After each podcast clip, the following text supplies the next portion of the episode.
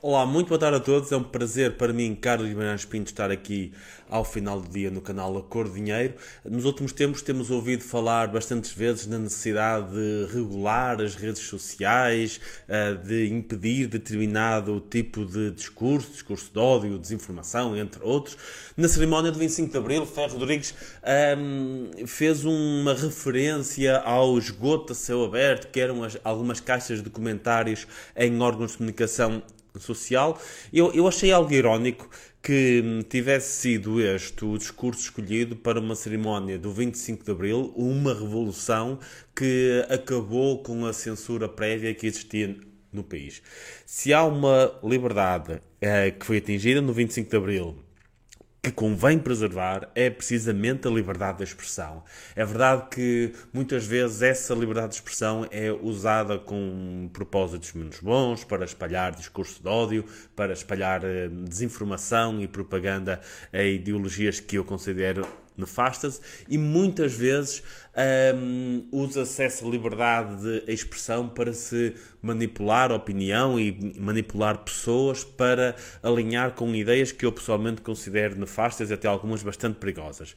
Mas, ainda mais perigosa, é a ideia de que a restrição sistemática pelo Estado Central da liberdade de expressão é solução para alguma coisa. Limitar a liberdade de expressão nunca é solução. Pode ser, no entanto, o início de um enorme problema, porque sem liberdade de expressão deixamos todos de poder ver e ouvir opiniões contrárias, deixamos de nos poder desafiar enquanto sociedade, desafiar os nossos dogmas, desafiar mesmo aquelas coisas que estamos muito convictos de que estão corretas.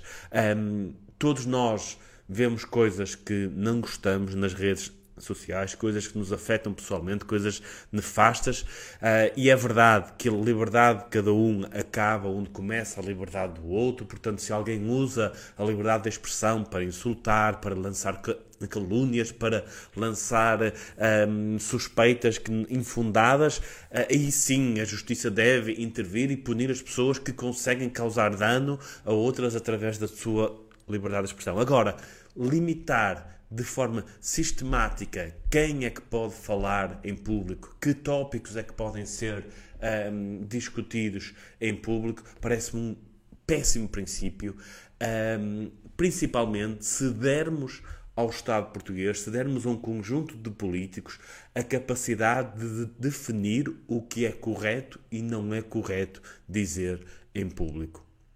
Uma boa forma de pensarmos nisso é se um, aceitaríamos que esse poder estivesse na força política de que menos gostamos.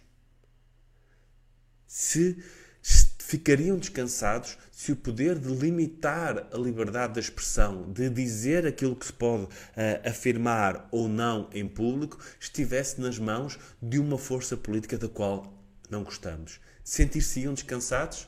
Se não, então qualquer que seja a força política que esteja no poder, não podemos atribuir a esse tipo de poder. Nós até podemos dizer que impor limitações à liberdade de expressão uh, é por um bom motivo. Eu até dou de barato que há muitas pessoas que defendem isso uh, por boas intenções, com boas intenções, porque não gostam de discurso de ódio, não gostam de algumas ideologias mais extremistas e dos impactos que isso tem.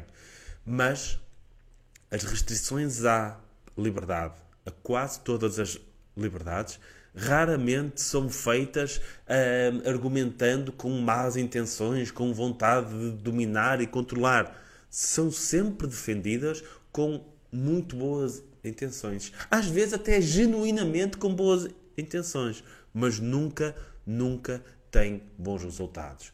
A liberdade de expressão é um dos principais pilares de uma democracia livre e plural. Antes de pensarmos sequer em impor qualquer tipo de limite à liberdade de expressão, mesmo que por motivos que consideremos muito úteis, muito de grande valor, convém pensarmos nisso. Em todas as vezes que no passado se impuseram limitações à liberdade de expressão, qual foi a consequência disso e de que forma é que julgamos as pessoas que, que o fizeram nessa altura. Muito obrigado a todos e uma boa semana.